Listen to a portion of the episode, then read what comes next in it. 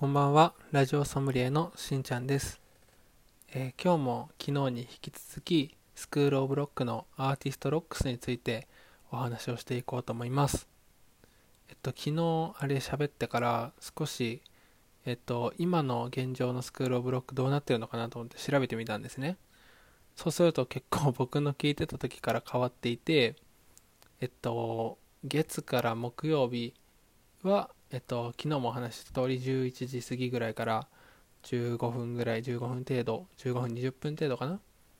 えーアーティストの人が箱番組持ってたんですけど、金曜日は、えっと、ずっと僕はセカオワは世界の終わりだけがやってるかなと思ってたら、結構枠が拡大していてですね、結構、えっと、アーティストロックスだけで30分とかやってるものがありました。なんで、えっと、僕が聞いてたのが2013年から2017年、8年ぐらいまでなので、えっと、今の、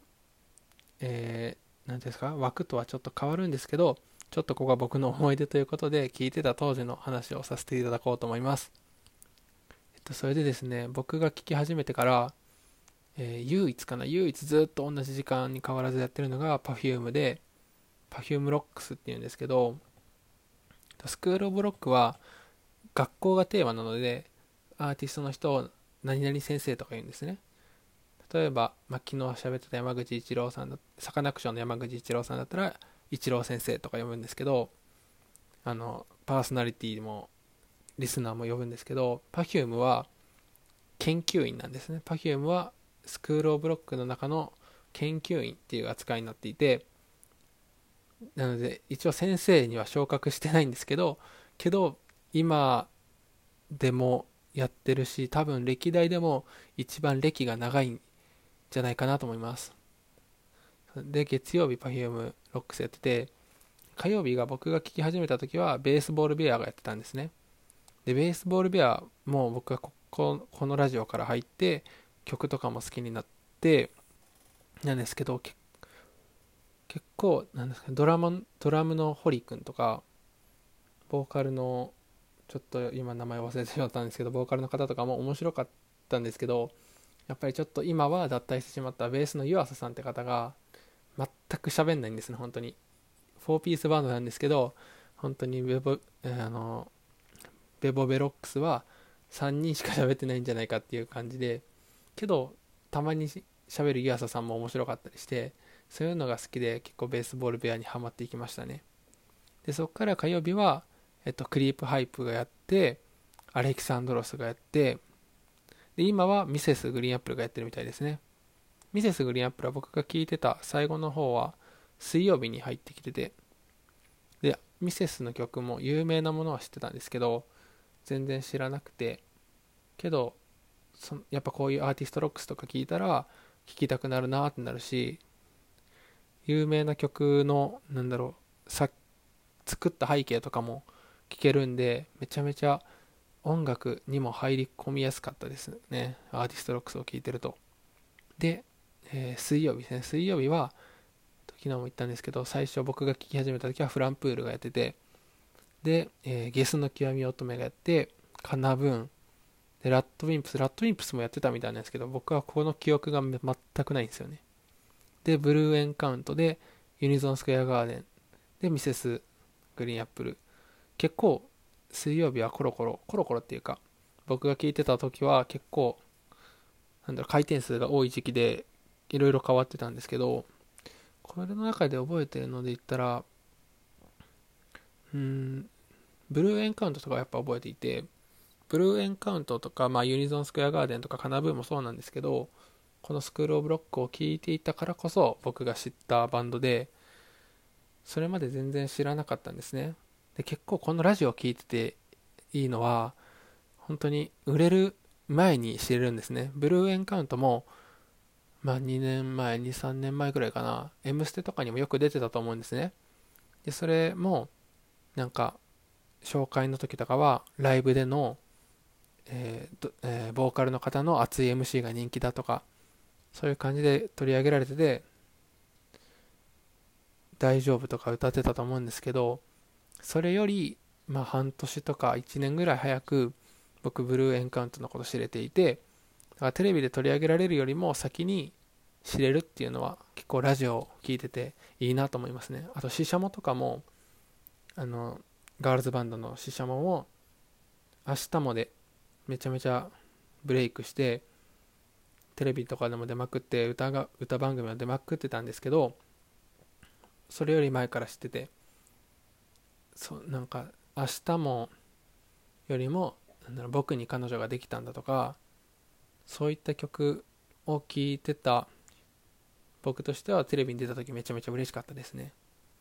でちょっと脱線してしまったんですけど。で、えー、木曜日は、まあ、僕が聞いてた時はほとんどずっとサカナロックスやってましたね。サカナクション。サカナクションのイチロー先生の話はまあ昨日したんでちょっとそっちを聞いていただきたいなと思います。で金曜日が世界の終わりのセカオワロックスでしたね。セカオワロックスは本当に4人がめちゃめちゃ仲いいっていうのが本当にすごく伝わってくる番組で箱番組で。本当になんだろう。あのテレビとかでもそのサカナクションサカナクションじゃないや世界の終わりの4人がシェアハウスしてるのかな？なんか一緒に住んでる家とかが映ったりすることもあるんですけど本当に家でもラジオでも変わらないような感じで本当にずっと仲良くて喋ってて結構なんだろうな他のアーティストロックスだと音楽の話をする時はめっちゃ真面目になったりもするんですけどあの世界の終わりはその真面目な時間がめっちゃ短くてで僕はそれが好きで他の番組とのギャップ差があったのもそうだしなんか真面目なことをパッて言った後にすぐラブさんとかフカスさんとかがふざけるんですね。それが僕はすごい好きでスカワロックスはめちゃめちゃ聴いてました。めちゃめちゃ好きでしたね。はい。でまあこんな感じなんですけど僕が聴いてた時のアーティストロックスは。本当にアーティストロックスを聴いていたからこそそのバンドのことをもっと知ろう。と思えたしそのバンドの曲とかもめっちゃ聴こうって思えたんでで今だと今やってる人をちなみに言っておくと月曜日が Perfume で、えー、火曜日がミセスで水曜日がヒゲダンでちょっと木曜日がこの方僕知らないですけどエヴァっていうのかな？EVE でエヴァで金曜日にアレキサンドロスとリサさんと、えー、サカナクションがやってるんですね。であとえー、月木で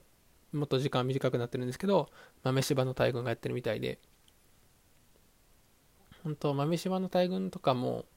デビューこそ華々しかったんですけどやっぱりなんだろうな。なんだろうそのデビューまでの過程とかは深く見れたんですけどデビューしてからの過程とかがあまり見えないと思うんで多分ラジオを聴くとそういったところも喋ってくれるんじゃないかなと思うんで興味がある人は結構このスクールオブロックっていう番組を聞いてたらいろんなアーティストの方をもっと知れて楽しいかなと思います。はい。じゃあ最後にですねこのスクールオブロックは本当に一応10代向けの音楽番組なんですけどどの世代の人が聞いても楽しめるなと思うし実際に、えー、メールで30代40代の方が送ってることもあるし本当にたまにですけど長渕剛さんとかカールスモンキー石井さんとかあと山下達郎さんとかが来る時があってそういった時はやっぱりその大人の方の視聴数も増えたりするんでなんだその好きなアーティストがいる方とかは結構そのアーティストの方がどのメディアに出演するかっていうのを見ていくと意外とスクールオブロックに当たる確率は高いのじゃないかなと僕は思っています。そうですね。あとここまで、まあ、3日2日ぐらいかけてガールズロックスとアーティストロックスっていう箱番組の紹介しかしてこなかったんですけど普通に生放送事業っていうのがあって、まあ、番組の主軸ですね。があってそれではえっと生放送逆伝とか実際にメール送ってくれた人に電話することだったりとかあとなんだ季節に応じたいろんな企画だったりとかあって普通にそっちも楽しいんででもこっちはまあどっちかというと10代の方が聞いたら楽しめるものかなと思います。はい。ということで3日にわたってスクールオブロックについてちょっとお話しさせていただきました。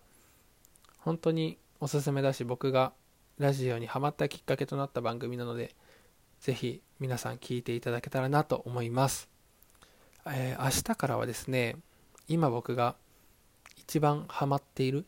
ハマっているでいいかなハマっているやっぱオールナイトニッポンラジオといえばオールナイトニッポンみたいなところがあるんでオールナイトニッポンの各番組について喋っていこうかなと思います。それでは本日もお聴きいただきありがとうございました。ラジオソムリエのしんちゃんでした。じゃあ、またね